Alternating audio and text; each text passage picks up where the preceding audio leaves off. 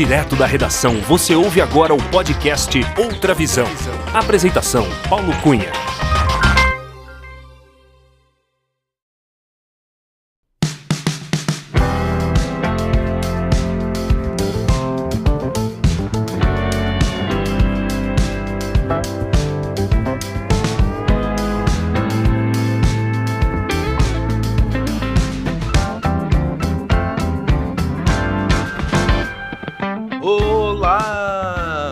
Seja muito bem-vinda, muito bem-vindo ao episódio 100 do podcast Outra Visão. Eu sou o Paulo Cunha, o Paulão, e falo da redação da Outra Visão Comunicação em Belo Horizonte.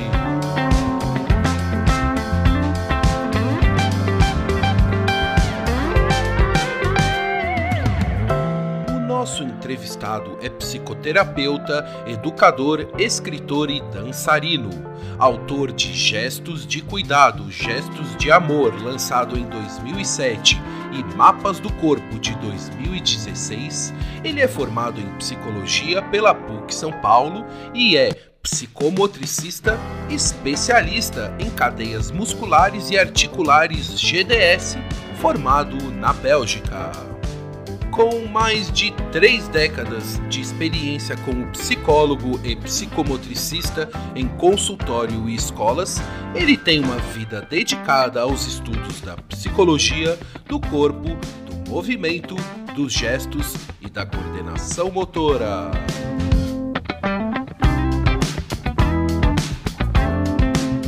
A trajetória profissional do nosso entrevistado também tem uma relação muito bonita e especial com a dança. Para se ter uma ideia, em 1980 ele começou a frequentar as aulas de danças folclóricas na escola do mestre Ivaldo Bertazzo. Pouco tempo depois, tornou-se professor na mesma escola e a partir daí não parou mais de se movimentar, seja dançando, ensinando, atendendo no consultório, estudando e escrevendo livros e artigos sobre o corpo e a psicologia, ele está sempre em movimento.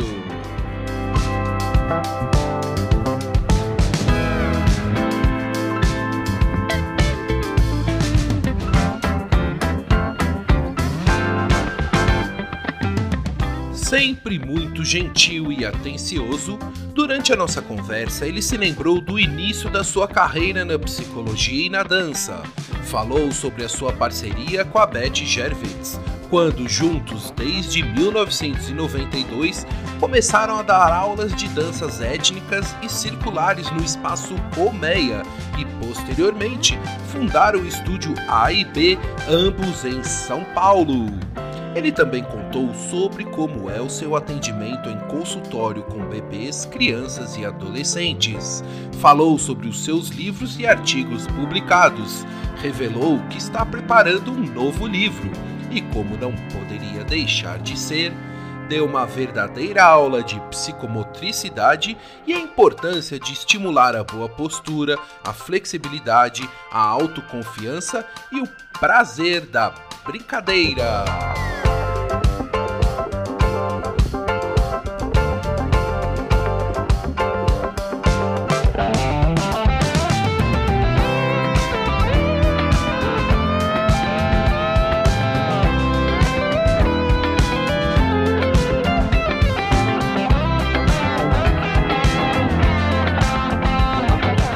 E é com muita alegria, já na roda de danças étnicas, ensaiando para uma nova apresentação da turma que recebemos neste episódio do podcast Outra Visão, André Trindade.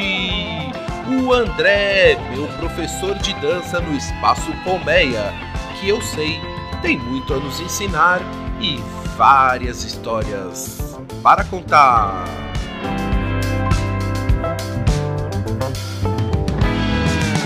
Acompanhe a entrevista.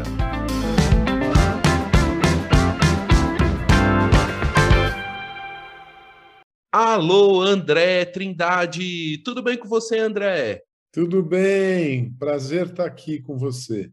Muito obrigado, André. André, os ouvintes. É, os nossos ouvintes, exatamente. André, seja muito bem-vindo ao podcast Outra Visão.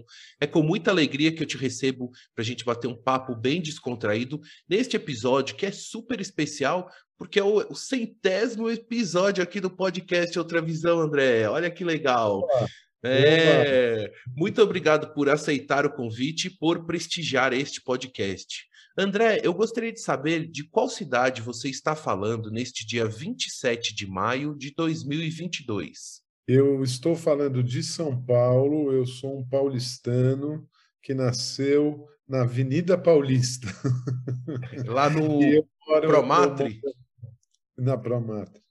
e eu moro aqui uh, já né, há 59 anos, que é a minha idade. Ah, parabéns, André. André, para iniciar a nossa conversa, é, eu tenho uma pauta aqui com muitas coisas para te perguntar sobre seu trabalho como psicólogo, enfim, muitas coisas, mas eu quero iniciar é, te perguntando sobre a sua relação com o universo da dança. Eu conheço há muitos anos, exatamente através da dança, você foi meu professor de dança, juntamente com a Beth Gervitz, lá no Espaço Colmeia. Então, eu queria é, iniciar explorando e te perguntando um pouco sobre essa sua relação com a dança, com o corpo, com o movimento.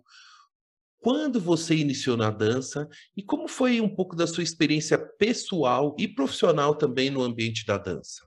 Bom, na verdade, o início da dança é no, no seio da família porque na minha casa, embora nenhum dos meus, uh, nem pai, nenhum dos meus parentes uh, é, fossem artistas, ninguém é artista, e uh, a gente tinha um, muito comumente o prazer de dançar em casa. Então, meu avô, minha avó dançavam tango ou samba, minha mãe também, e eu, desde pequeno, entrava na, na, na dança, literalmente. E isso foi muito interessante porque tinha esse aspecto familiar depois do almoço ou no Natal ou em alguma situação havia essa essa experiência desde criança. E eu dançava muito bem né? Dançava junto eu acompanhava muito bem e enfim esse foi o primeiro é, contato com a dança. E mais tarde, já adolescente, quando começaram as festinhas, eu adorava as festinhas todas, também a parte da dança. E aqui a gente tinha as domingueiras, né? Já adolescente, então as domingueiras dos clubes e tudo isso. Eu adorava também, não perdia um domingo. E, embora depois dos 18 anos eu nunca mais me liguei ao carnaval, como criança eu curtia muito carnaval. A minha família tinha é, uma casa em Campos do Jordão e tinha um carnaval bem, bem, de certa forma, bem caipira, assim, na época, né? E era muito gostoso.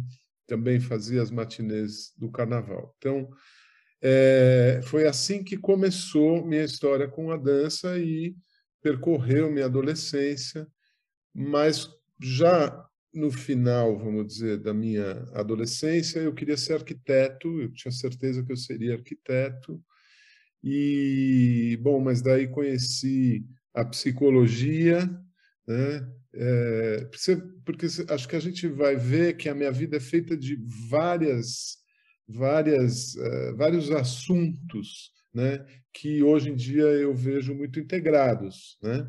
Mas então tinha arquitetura, depois eu fui para um grupo de, de psicodrama de adolescentes, porque tinha uma prima minha que tinha ido fazer e eu pedi para minha família e fui para participar desse grupo e me encantei com a, com a psicologia. Então já começou a dúvida entre arquitetura e psicologia. e, e daí eu também, embora minha família não fosse uma família de artistas, eu nasci artista. E, então sempre tinha um pouco esse interesse, mas eu, eu, gostava de desenhar, gostava de fazer as coisas, né? Assim, como também gostava de subir em árvore, brincar na rua, jogar bola, correr, todas essas coisas que a gente faz é, né, fazia pelo menos como criança. Mas daí eu fui me, me, interessar por teatro. Então eu fui fazer um curso de teatro, daí eu já tinha 19 anos, 18 anos, desculpe, 18 anos, e fui fazer um curso de teatro com a Miriam Muniz.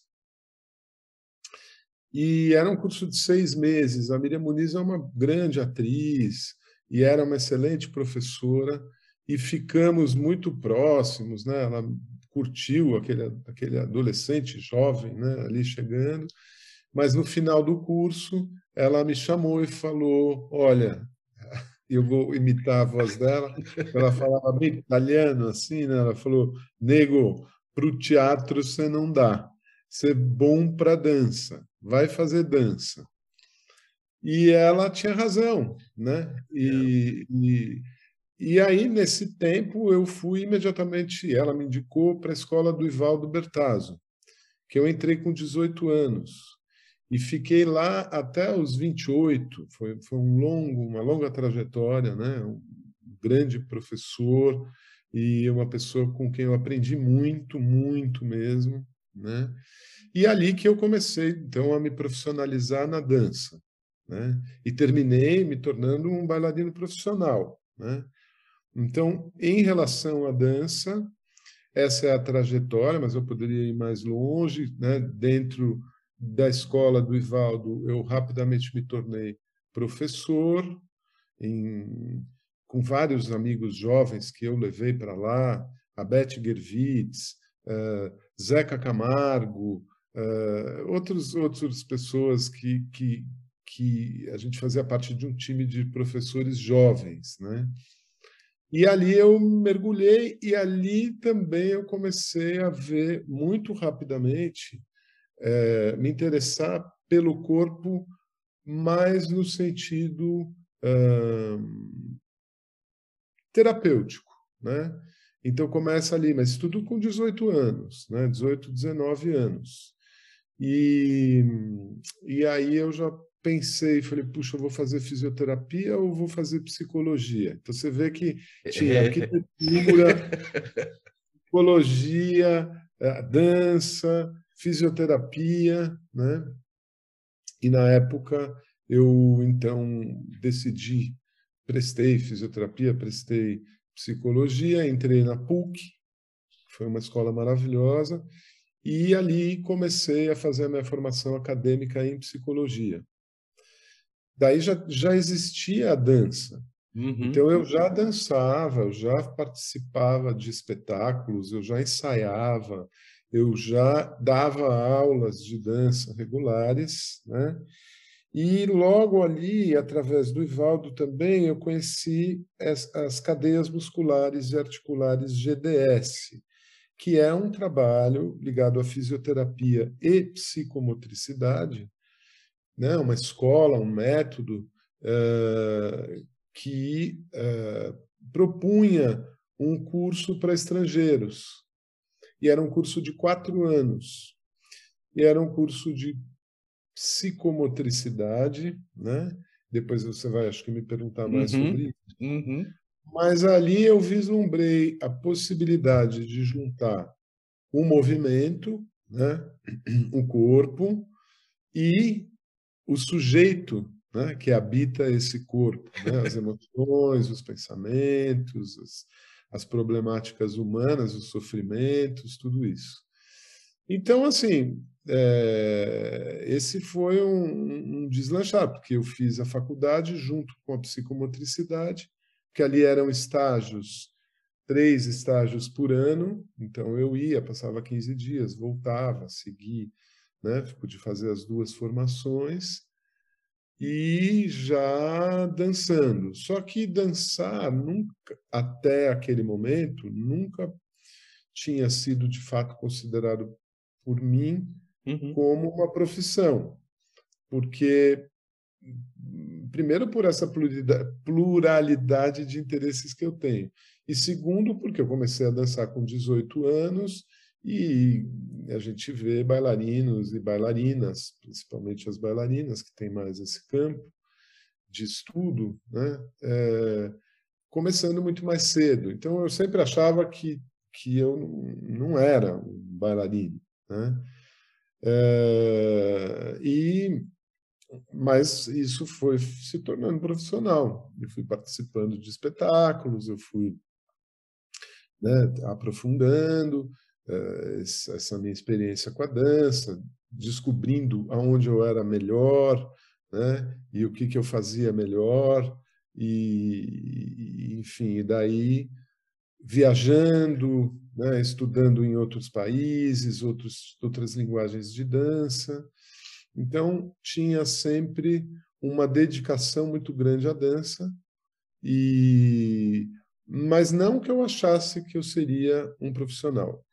Quando é, eu saí do Ivaldo, é, eu tinha 28, 29 anos, é, eu abri com a Beth Gervitz uma escola, que foi essa escola que você conheceu. Né? Isso, né? isso. Você, você teve na primeira, no, praticamente no embrião né, desse projeto maior, porque a gente não tinha nem sede própria. A gente dava aula. Mas a coisa mais interessante é que eu e a Beth, nós somos muito amigos até hoje, trabalhamos muitos anos juntos. A gente nós éramos razoavelmente jovens, vamos dizer assim, né? cheio de vontade. E a gente abriu a escola num dia e no outro dia tinham mais de 300 alunos. Então era uma coisa assim que não fui eu que me tornei profissional, foi o, a vida profissional que me tornou bailarino, né? Assim, de repente virou o jogo, porque daí era uma coisa que era muito importante do ponto de vista de trabalho, de, de de dinheiro. Né, uhum, né? de... Uhum. E aí a gente começou também a fazer um, vamos dizer, uma carreira é, própria, né? Eu acho que, embora muito influenciados pelo Ivaldo, a gente começou a buscar uma linguagem própria e encontramos essa linguagem. Fizemos vários trabalhos profissionais. E depois eu brinco que depois já de. Né, sei, lá, sei lá, eu me lembro que eu tinha trinta e poucos anos né? Hoje eu acho jovem, mas na época eu já achava que para bailarino, né? Eu, eu e a Beth tivemos que fazer uma audição é, no sindicato para ter o DRT, né? Ah. Era eu e a Beth, que a gente já se sentia assim idosos, mas não era. é claro. Um monte de molecada de 14, 15, né? E, e a gente passou, obviamente, nós éramos já profissionais, era só um reconhecimento formal, tinham lá várias provas, a gente passou e, e aí construímos o estúdio AIB, uhum. Fizemos inúmeros espetáculos, trouxemos grupos de música de fora, e acho que lá no podcast da Beth ela já deve ter falado mais sobre isso. E, e aí a gente, nós viajávamos, mas nós viajávamos pelo mundo, para a Espanha, para a Turquia, para o Marrocos, né, para vários países. Estudávamos as danças, né? E as danças étnicas, que a gente chamava, né? As danças folclóricas, vamos dizer assim ou as danças ligadas a culturas específicas, né? Porque às vezes nem é folclórico, né? O flamenco não é um folclore, né? É uma, já uma linguagem de dança, por exemplo. Mas enfim, é... e com isso nós uh, trabalhamos. Agora datas eu não vou saber, mas assim durante, sei lá, eu acho que a gente teve, eu, eu, eu devo ter saído do estúdio e parado com as minhas atividades é, com dança profissionais diretamente, eu devia ter 40 anos. Também um jovem. O André, aí uma pergunta. Então, sempre você teve em paralelo com o seu trabalho na dança o trabalho e os estudos como psicólogo. Você também sempre atendeu, foi conduzindo também a sua carreira no ambiente do consultório também em paralelo às atividades da dança. Até, vamos dizer, aos 40 anos, como você citou, você veio conduzindo essas duas carreiras é, integradas, assim, literalmente, na sua agenda di diária, assim. Com certeza, porque eu já tinha todo esse é, essa, vamos dizer, essa provocação né, interna e mesmo externa da faculdade, os trabalhos, né, as experiências em manicômio, de atendimento de criança, ou, de laboratório né, com, com ratinhos, enfim, já tinha ali um, um, um repertório né, de acadêmico da, da psicologia, e eu já sabia que eu queria trabalhar com psicologia clínica trabalhar clinicamente, né? Porque a psicologia tem muitas, um campo vastíssimo, mas eu já sabia daí. E a maneira que eu encontrei, porque eu fazia muitas formações, não só essa na Bélgica, mas eu fazia muitos cursos hum. de massagem, né? Eu estava sempre me formando e aí eu, eu comecei, então, inicialmente atendendo muito cedo com massagem. Ah. E, então, também já né, ali atendendo, eu ia às vezes nas casas das pessoas, dava aula de ginástica, fazia massagem, teu tipo uh, um personal, né, o que hoje seria, né? E daí logo eu abri um consultório, assim, até vamos dizer que um pouco antes de me formar totalmente, né? Porque eu trabalhava com massagem e aí dentro dessa dessa perspectiva eu fui fazendo a formação das cadeias musculares e tinha pouca gente no Brasil que atendia. Porque tinha poucas pessoas formadas. Hoje essa formação está no Brasil, eu recomendo plenamente e tem muitos fisioterapeutas e terapeutas corporais que e, e mesmo psicólogos e bailarinos, né, que fizeram a formação. Mas na época era só eu. E dentro desse recorte, meu interesse sempre foi trabalhar com criança. E aí também não tinha muita gente que trabalhava com criança reunindo, ou pelo menos dentro dessa abordagem mais do movimento. Né?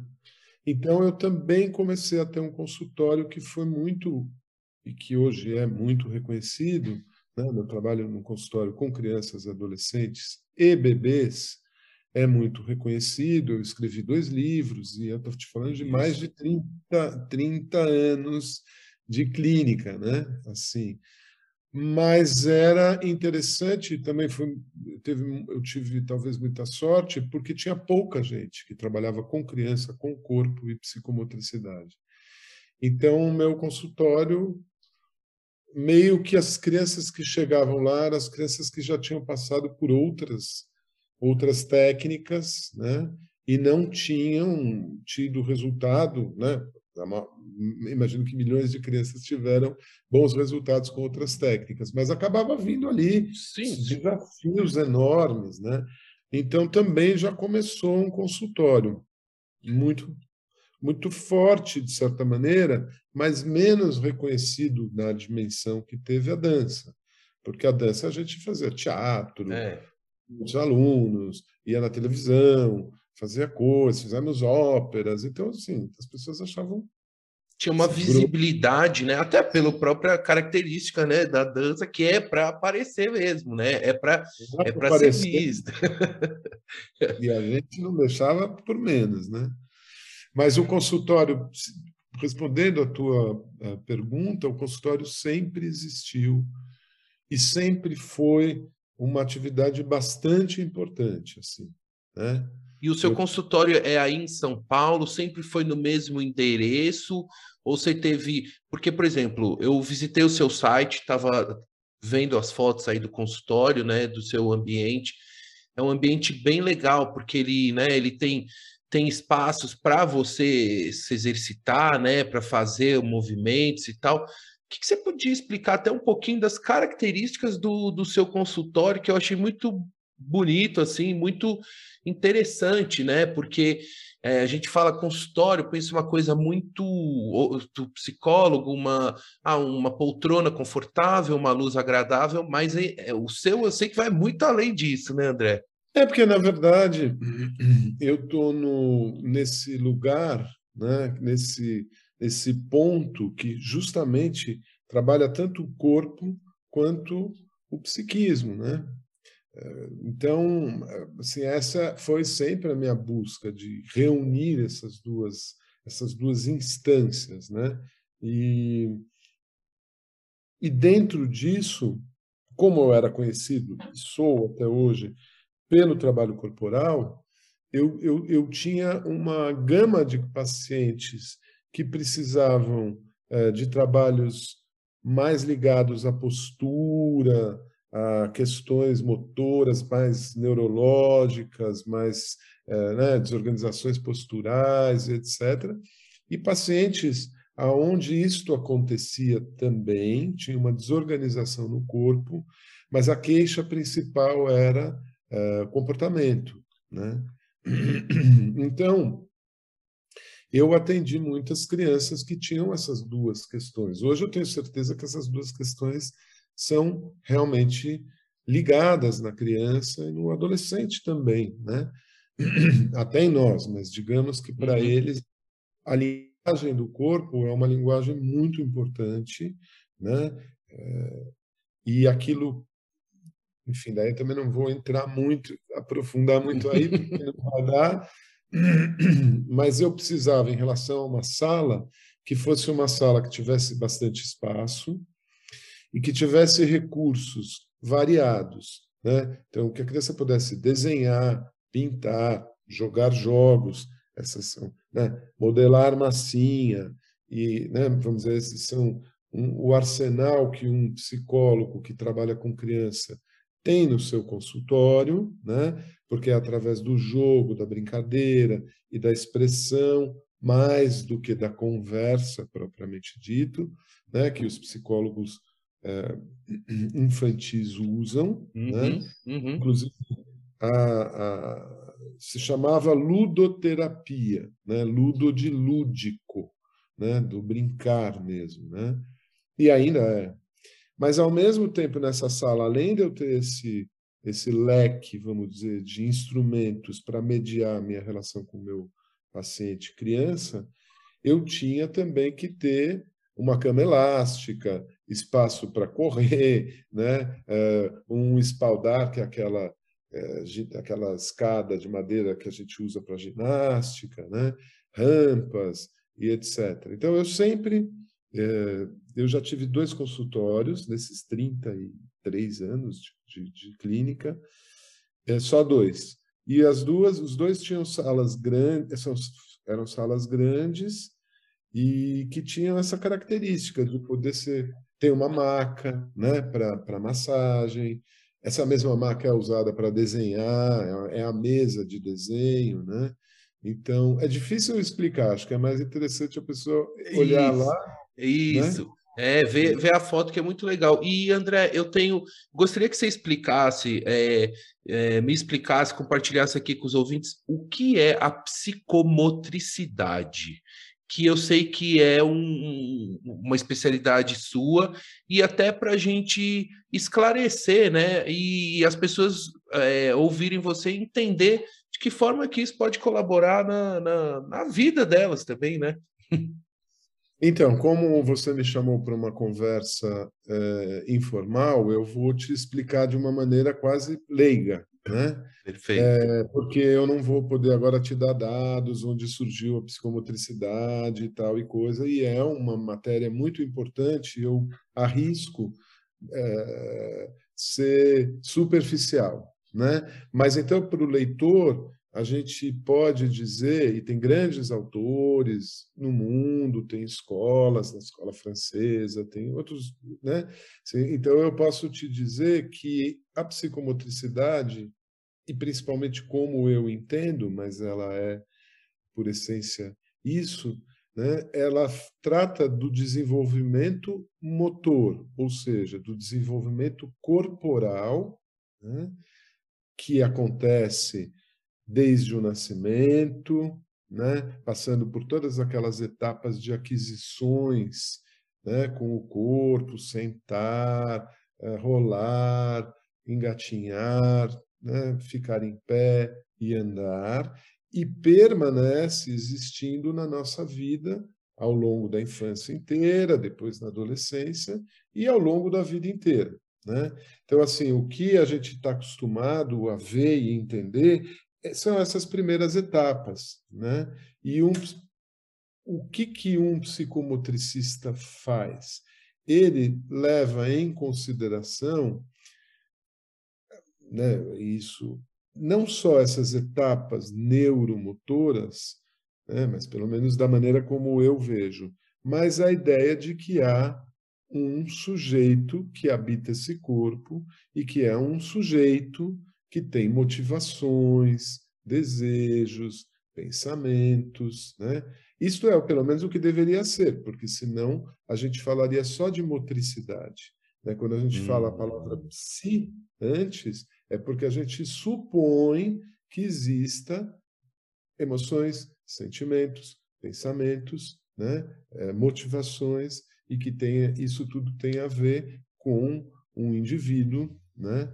É, eventualmente até com um grupo, se a gente pensar né, assim, mais, mais geral, faixas etárias e tal, mas é, isto, de uma maneira leiga, né, assim, eu acho que é uma uhum. boa compreensão. É, é, só porque eu gosto de pensar que isso está presente né, na, no adulto.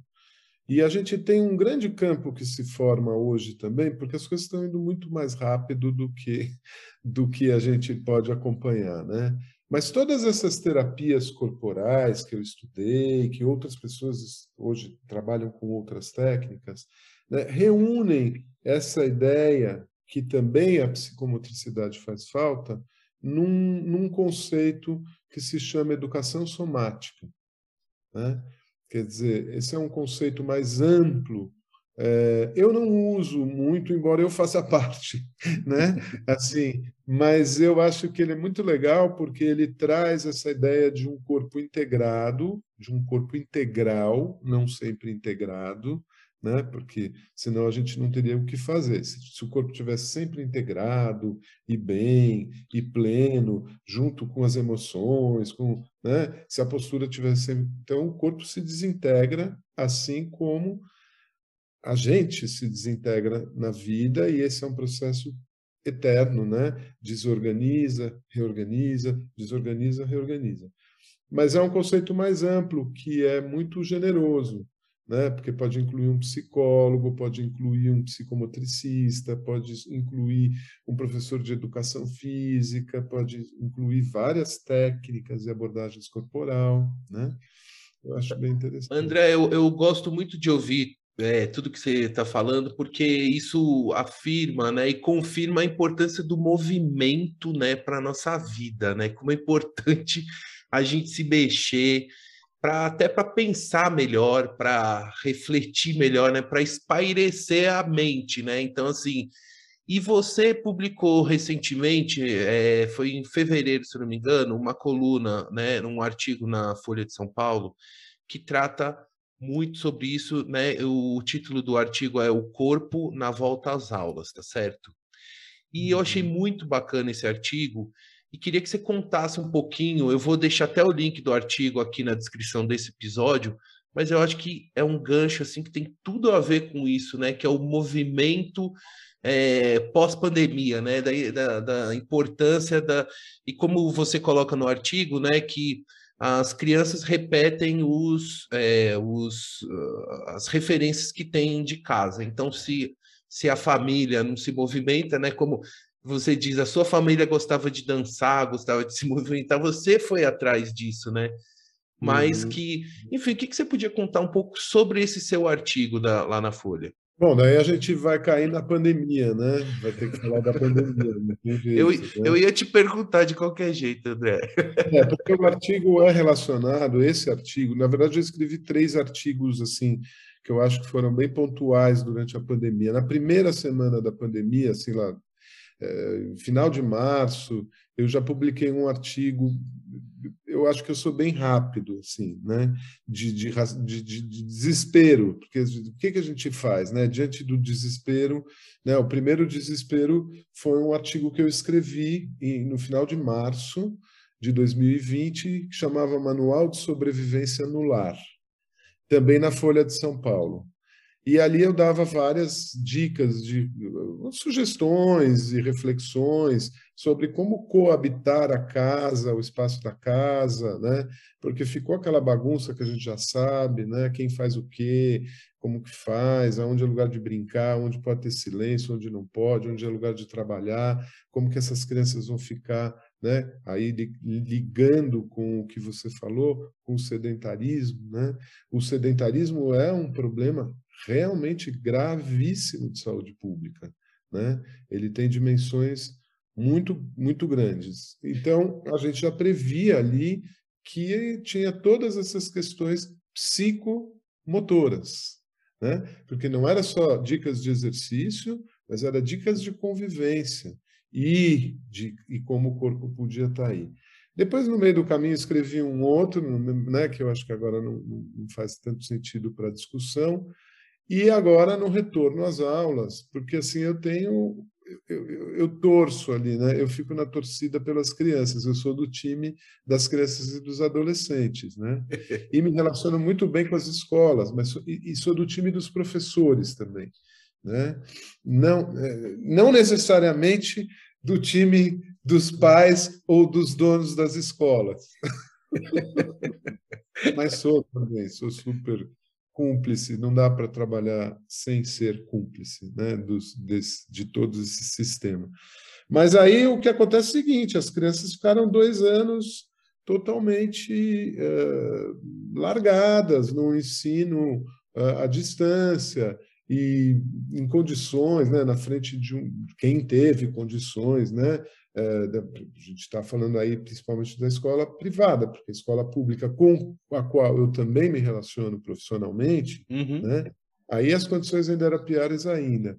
E, e, então houve de fato dois anos de retenção, de, de, de convívio social e de, uh, de, de expressão corporal, de, de motricidade, né?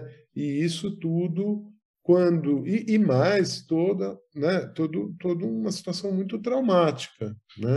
É.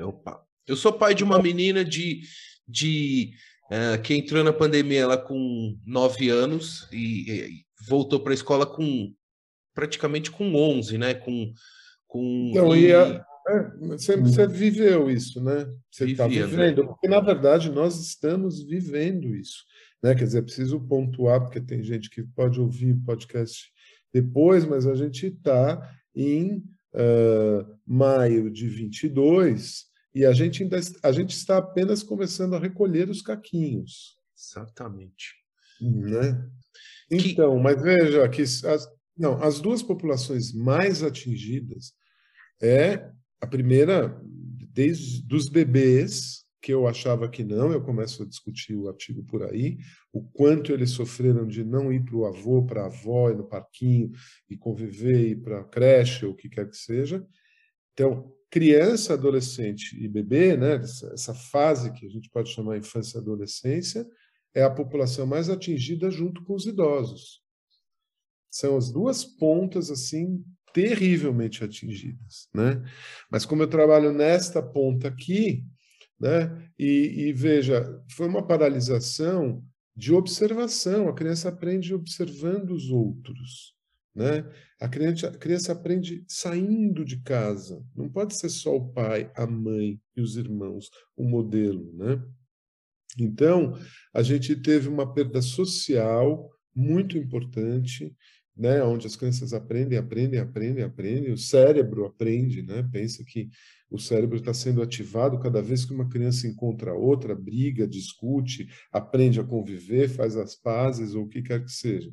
Né? É, a gente teve uma perda importante do ponto de vista cognitivo acadêmico, né, aprender mesmo academicamente, porque a gente sabe que o, o ensino à distância não deu as mesmas condições, pelo nem sei, porque as pesquisas acho que precisam ser vistas e tudo para a gente poder falar. Mas a gente já sabe, na prática, na observação, né? tanto sabe que aí a gente vai chegar no meu artigo, né? que a gente já avalia hoje a perda imensa né? de, de todas as populações. mas também é, dessa experiência do corpo. Né? Então, foi todo um conjunto né, de camadas muito importantes.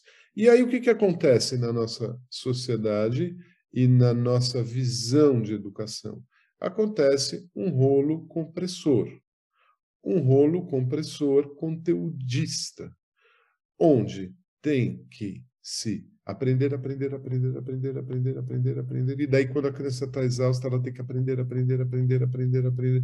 E daí, quando ela já passou o dia inteiro na casa, olha que absurdo. Ela ainda tem dever de casa para fazer. Se ela passou o dia inteiro na escola, ela deveria ter feito o dever de casa. Não deveria ter dever de Exatamente. Pelo amor de Deus, né? Assim, é uma loucura. Eu uso a palavra loucura porque eu acho insano. Eu acho que a gente nem com toda essa pancada que foi a pandemia, a gente consegue mudar. A gente, que eu digo, é o pensamento, né, é, consegue mudar. E aí o que, que se faz? Quando as crianças estão voltando para a escola, qual que é a preocupação?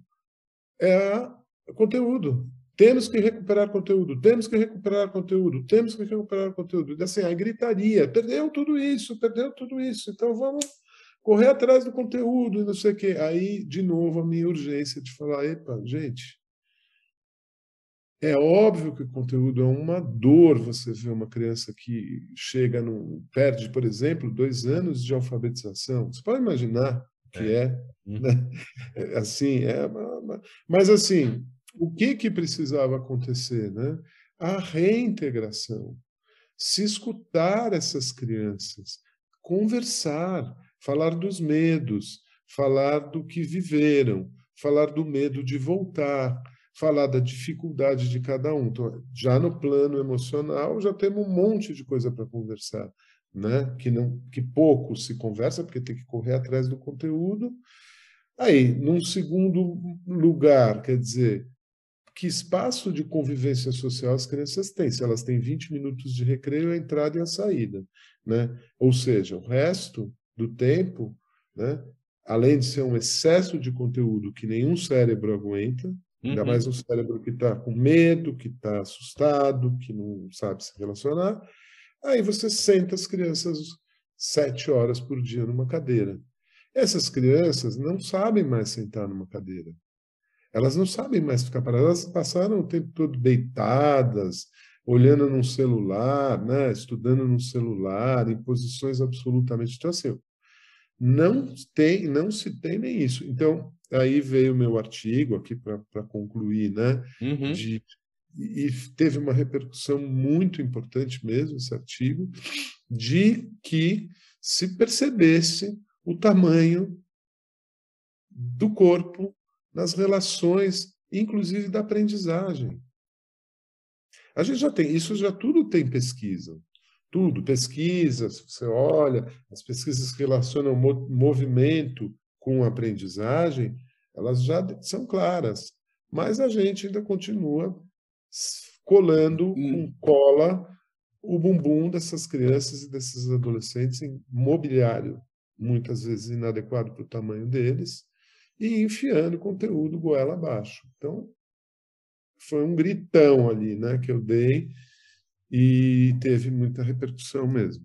Ah, é sensacional. Inclusive, é, né, André, você sugere nesse artigo que ah, no início das atividades escolares, né, que se convidem os alunos para ir no pátio, fazer uma atividade de movimento antes de iniciar é, é, é essa jornada na sala de aula, né?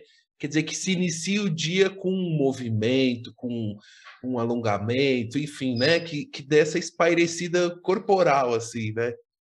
E não é uma coisa difícil, né? Se a criança chegar lá, depositar o material né, na sua própria sala, todo mundo sem celular, vai para o pátio e faz 20 minutos de movimento ou de conversa, né? dias mais dirigidos, outros dias mais livres, né? com a presença do adulto, porque você não vai soltar um monte de criança uhum. para nada, né? Mas o, a situação oposta é o que acontece: a criança acorda correndo, a família está correndo, todo mundo engole um negócio e aí já entra no carro e daí ou no carro ou na perua ou no ônibus e daí a criança já está com o celular, o adulto também, ela está mal que dorme, mal que acordou, ela chega na escola, ela não tem tempo nenhum, ela entra, ela é convidada para sentar. Não faz sentido, né? É.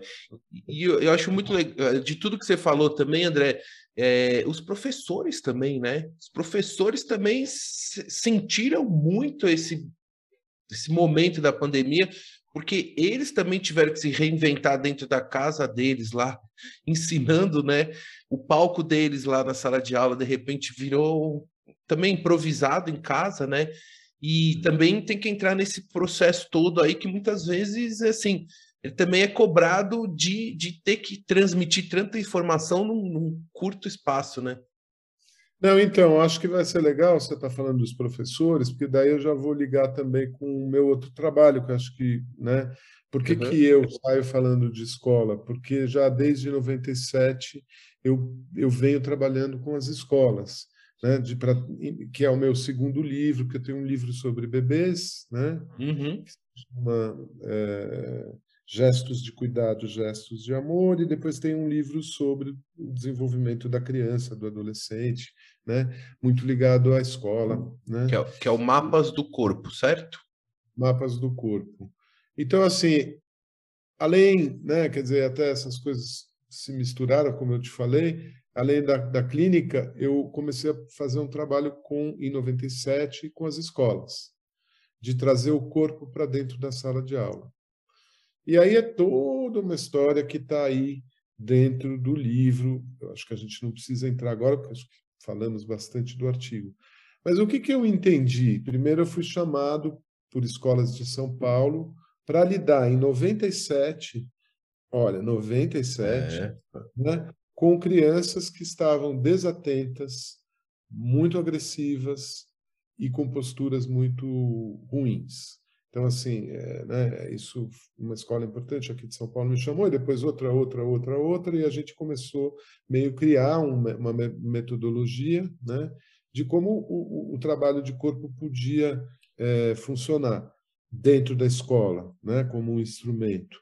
Mas olha o que, que acontece. Aí, de cara, eu percebo que não adiantava trabalhar só as crianças, que tinha que trabalhar os professores e as crianças.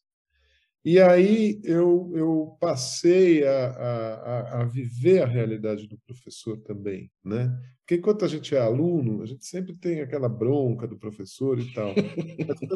né, né, só que a gente cresce, né? Alguns não crescem, continuam infantis, mas né? E aí eu empatizei muito com a classe e aprendi a falar com, com os professores, a me colocar no lugar deles.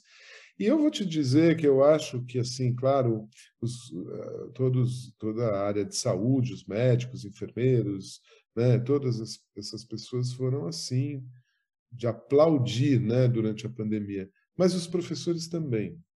Eles foram muito sacrificados. E, e as pessoas começaram a perceber o tamanho que tem um professor na vida de seus filhos. Só que também não mudaram o comportamento, também continuam massacrando os professores. Entendeu? É, é e, e é isso. Mas, assim, concordo com você que eles são muito importantes e, e é aquela coisa: se você não dá o alimento para o professor, né, como que ele vai poder dar esse alimento eles dão, porque professor, no geral, é vocação. Eles são todos vocacionados, entendeu? Assim, para lecionar. É Eu brinco, vocacionados para lecionar. Mas é verdade, né? É... Tem que ter um, é um talento, é um talento, é uma aptidão mesmo, né? Tem que tem que é, é um, é um chamado, né? E alguns têm mais talento, outros não. Tudo dá para aprender. Professor tem que se trabalhar, né? Então, eu não acho que é só talento, não. Eu acho hum. que é chamado. Ele muitas vezes é chamado porque ele tem que fazer aquilo. e aí ele encontra um monte de desafios, né? O André, e você também é professor, porque professor, pô, foi meu professor de dança, pelo menos, né, André? Um ótimo professor. André, eu também, é, dentro de todo o material que eu li, é, pesquisando aqui para nossa pauta hoje, eu vi também que você cita, é, queria que você com, comentasse sobre é, como essas novas tecnologias e equipamentos, né, computador, celular, como que interfere em nossos corpos, nas nossa postura, no movimento? Como você falou, há 25 anos, em 97, você foi procurado por uma escola já, e a gente não tinha essa quantidade de, de bom, existia computador, mas não era, não estava na mão da criançada, existia celular, mas também a criançada não estava acessando. Hoje em dia, você entra numa escola, quer dizer, é, as crianças têm que ter um notebook praticamente, porque viveu essa pandemia, enfim, tem que ter afinidade com o aplicativo, com não sei o quê, que fala. E isso tudo é, eu vejo da minha casa, né? Da minha filha lá. Para, larga do celular, olha a postura, vamos fazer um exercício, desliga e tal. Como é que é essa geração que você convive com tantas crianças e adolescentes? Como é que esse monte de equipamento, André, esse monte de celular, tablet, criança assistindo tablet de ponta cabeça, sei lá, como é que isso interfere na, na, na, no nosso corpo? Então, eu vou fazer uma analogia, assim, né? Porque a gente fala, ah, tem que trocar o pneu do carro andando, né? Que situações onde você está dentro da situação e você ainda tem que fazer ali uma, né? Aqui eu acho que a gente está tendo que trocar a turbina do foguete ele já na, na, na, na velocidade né, é, supersônica. Né?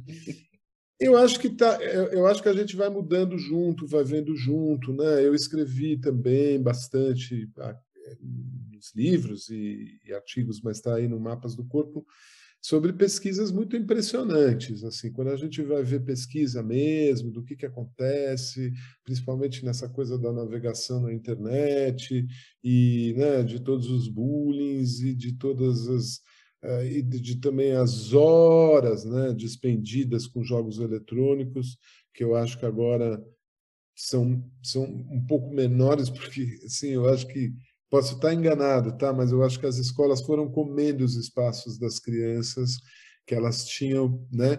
Então, assim, é difícil você ver uma, uma escola meio período, né? E que a criança fica a tarde inteira e, né? No, no, algum problema vai dar, até mesmo se ela for mesmo meio período, tem tanta lição, tanta coisa para fazer. Então, assim, eu não sei dizer, mas assim, o que a gente tem é que isto é, tem no seu lado negativo muitas questões que a gente está aprendendo como sociedade, né, melhorando, eu acho que tem uma melhora, né, tanto na regulação do tempo, está melhor, eu acho, quanto é, nessas coisas todas dos perigos, os filtros, né, ensinar as crianças aonde elas podem ir, onde elas não podem, tal. É, mas acontece que também abriu uma outra porta, né? principalmente na pandemia, abriu uma porta maravilhosa de comunicação, de encontro, de uh, pertencimento a grupos, né? o grupo da escola, o grupo do não sei o quê. Tem, né? As, então, eu acho, a pesquisa, né? então eu acho que eu te digo que talvez muitas coisas estejam passando de aspectos muito negativos para aspectos mais positivos, né? E eu acho que é, eu odiava essa coisa de pensar que o cérebro das crianças já vem diferente. Não, é o, é o mesmo cérebro, mas as, as exposições são muito cedo na vida delas, né? Que isso tem que ser regulado. Bebê não pode ficar com o celular na mão né? Não pode, é, não, não, não tem menor cabimento. Mas a partir de uma determinada, determinada e, e, joguinhos o tempo inteiro, né, que você põe no carro, que você põe no seu ok, em situações específicas, sim, mas não como um recurso achando que o cérebro desse bebê está se formando maravilhosamente para a geração futura. É, então, eu sinto que assim tem uma questão de regulação, de, de regular mais as atividades, né? De é, regular significa realmente limitar também, né? O que a gente teria que fazer com a gente também adulto, porque não adianta falar desliga o celular, mas eu estou no computador trabalhando, vai brincar lá fora, criança precisa, você tem que brincar algumas vezes, você tem que promover, né? Mas o que eu mais me incomodo, e aí é bastante postural, mas é bastante relacional, é, acho que hoje em dia o que mais me incomoda é o celular, de tudo. Entendeu? Porque o celular ele rouba, ele rouba uma presença e, e ele é portátil, né? Qualquer lugar você leva, qualquer lugar você tira o som, você põe um fone e pronto, você está parecendo estar e não está. Né? Ele tirou a troca de olhar, ele tirou a convivência, né? e ele tirou a, o compartilhamento, por exemplo, da emoção. Né? Tem um autor que eu gosto muito chamado Serge Tisseron, que é um, um francês psicanalista que faz esse estudo, e ele traz um, tem um livro muito interessante, é, vários, vários artigos sobre isso, mas ele conta assim, né, que que duas coisas sobre o celular assim que me chamam muito a atenção. Primeiro, não, milhares, mas primeiro, né, com a, na relação com a criança. A criança vai fazer alguma coisa, ela vai soprar, cantar o parabéns, o adulto tira o celular para filmar e põe, esfria a relação da, daquele momento né? de olho no olho, de estar presente. Né? Então, assim, é, um, é uma interposição que, que afasta, distancia, esfria, né? quando, na verdade, é, é, era para estar junto. Né? E tudo a gente fotografa. É terrível. Você vai num show, você está lá querendo ver é. o cantor com milhões de celulares. Né? Assim, quer dizer, corta né? o teu a tua emoção, inclusive coletiva. Né? Isso é um ponto. O outro ponto é que ele imortaliza um momento que nem sempre é para ser imortalizado. Né? A gente sabe disso muito claramente com os bullings horrorosos, né? a menina que estava lá, que mostrou um nude, ou menino, tanto hum. faz, ou né? Então, assim, você imortaliza momentos que não deveriam. Né? E mesmo coisas que, às vezes, eh, a criança às vezes tem vergonha. Ah, o primeiro cocô. O primeiro cocô, entendeu? A gente não. Daí ah, todo mundo acha uma graça. Né? Então, eu acho que assim, minimamente esses dois, né? e aí você vê que tem um aspecto postural horroroso, né? de estar tá voltado com a cabeça para baixo, o pescoço para frente no celular, né? E isso socialmente tem um aspecto de não uh, comunicação e troca, mas posturalmente tem aspectos terríveis. Então a gente tá, vai só começar a recolher caquinhos daqui a 10 anos, daqui a 20.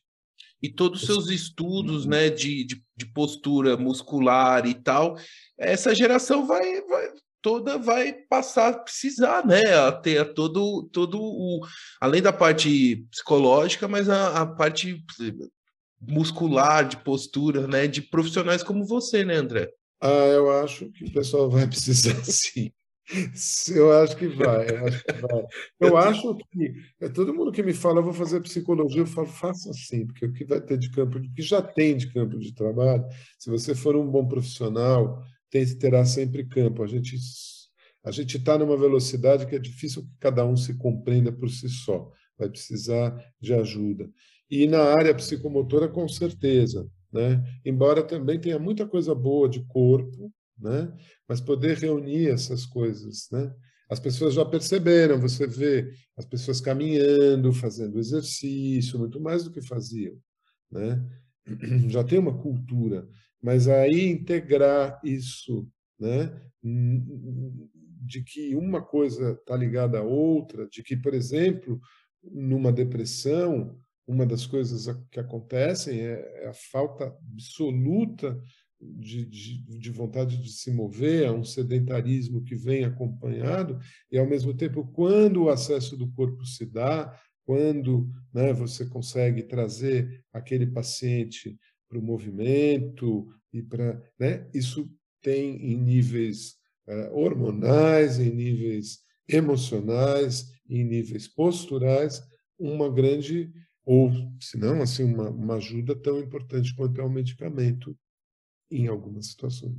Eu gostaria que você me contasse sobre cursos, palestras. Você promove curso, alguma palestras? Tem alguma coisa agendada para esse ano de 2022? E também, para fechar, eu gostaria de saber como é que as pessoas podem é, acessar e conhecer o seu, entrar em contato com você. Eu vou deixar todos os seus contatos aqui na descrição do, desse episódio. Uhum. Não, então, tem o consultório, né, que está em Pinheiros, mas eu acho que assim, num, num nível mais, mais amplo, tem os dois livros, que eu acho que são livros muito bons. Eu sim dou palestras, né, sou convidado, né, faço trabalhos, vamos dizer, eh, mais programados dentro de escolas ou faço palestras para os professores, converso com os pais, né? Então isso sempre está acontecendo. Como eu te falei, tenho também entradas, né, eh, com professores da rede pública, né? Então assim, é mas sempre são iniciativas e convites que me fazem. Né? Durante muito tempo eu dei, dei cursos, eu tenho alguns cursos, mas acontece que é, eu venho escrevendo mais, e aí eu tive que parar, então, porque não tem tempo, né? Porque você imagina uma pessoa que, que faz tanta coisa como eu faço. Então, assim, alguma coisa tem que tirar da prateleira para colocar outra, né? Então, assim, eu não estou dando cursos formais, né? Eu estou já há quase, eh, bom, antes da pandemia, um ano, então já são três anos que são que eu estou dedicado a dois livros, um sobre casos clínicos e um sobre a coordenação motora, que é um outro uh, que é uma outra escola que eu estudei da Marie Madeleine Bézier, né? Sim, e aí junto com colegas e tal. Então, tô, tô dois livros, atendimento no consultório e palestras para professores e pais e etc. Então, sobra pouco tempo e no pouco tempo que sobra eu gosto de cantar, porque quando eu parei de dançar, eu é. comecei é. a estudar canto. Né? Aí, mas daí Aí é, é, é, é só para só para dentro de casa, assim, né? No chuveiro, amigos. dentro de casa. Já, já ampliei o chuveiro, já canto na sala. Ô, André, e a arquitetura? Onde está a arquitetura? Porque então, que eu não esqueci, está lá no começo a arquitetura. É conversa, como é uma conversa informal, é. eu brinco que eu exerço ilegalmente, ilegalmente a arquitetura. Ah, não. Porque porque eu adoro uma construção, um tijolo, um saco de cimento, alguma coisa assim, sempre está por perto. E é verdade, agora sempre sempre tem. Agora tem não sei quem pintando não sei o que lá, daí não sei o que, vamos fazer isso. Então, assim, eu brinco, mas é brincadeira mesmo, porque todas as vezes que eu vou fazer uma reforma ou alguma coisa, eu chamo um amigo, arquiteto ou engenheiro, mas eu faço todos os rabiscos antes. Exato. Ah, mas é maravilhoso. Eu, André, como filho de dois arquitetos, pai, mãe arquiteto, família cheia de arquiteto, é, eu, eu também faço meus rabiscos aqui e também sempre contrato um, um arquiteto antes de fazer, que eu estou no meio de uma reforma aqui, de um apartamento aqui, então, então é uma loucura. Assim, a tua mãe eu conheço, né? Enfim, conheci, e, mas os arquitetos eles ficam muito felizes quando o cliente sabe um pouco o que quer, né? E, e porque senão fica aquela coisa que é mais difícil, né, de traduzir. É. Né? E às vezes o que é importante, e eu escuto muito, é o profissional falando não, isso aí não vai ficar bom, né? Isso aí, mas pelo menos a ideia inicial a gente tem, né? Exatamente. Ah, e essa interação, tudo, né? Mas é É, e pessoal, então, André, para ir fechando aqui, ó, o André tem o site que é o www.andretrindade.net.br, né? Esse, esse site. Lá tem todos os contatos do André, vão estar todos na descrição do, do episódio. E André, então assim, de tudo que você falou, né, de tudo que e, enfim, do que eu conheço o seu trabalho, a importância da dança, né, da música. Você falou que gosta de cantar. Você vê como a música ela tem uma influência, né, na nossa, no nosso ânimo, né, no nosso psicológico, no movimento. Quer dizer, como a música ativa, né, a nossa mente, né? É isso mesmo, André? ah, eu acho total. Eu acho que eu, eu, eu parei de por um tempo grande assim de me dedicar profissionalmente à dança, mas eu acho que talvez seja uma das atividades, né, porque ela reúne o corpo e a música, né? E, e ela pode ser feita no chuveiro, né, para começar, mas ela pode ser feita uh, na, quando você está limpando a casa, ou quando você está arrumando a sua prateleira, quando você está cozinhando, né? Então eu acho que realmente se eu tivesse que, que sugerir alguma coisa, como exercício, eu pessoalmente gosto do caminhar. Caminhada é o que eu mais amo e, enfim, uh, e sugiro, né? E escrevo também, tá, mas, mas se não, eu acho que é deixar um pouco mais o corpo se mover, né? Com a música, né? Com a, acho que é o melhor exercício, né? E aí brincar, né? Porque o brincar é justamente descompromissado, né? E a gente tem muitas muitas retrações, né?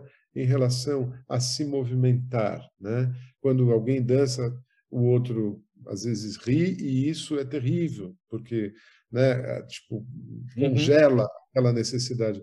Mas cada vez mais a gente está vendo, nem que eu, que eu gosto especialmente, mas está vendo todo mundo fazendo dancinha, sabe? Tem tudo, tudo direto. Então, uhum. acho que assim, dançar do seu jeito, né, é, é tão importante, tão bom que eu ficaria com isso. É.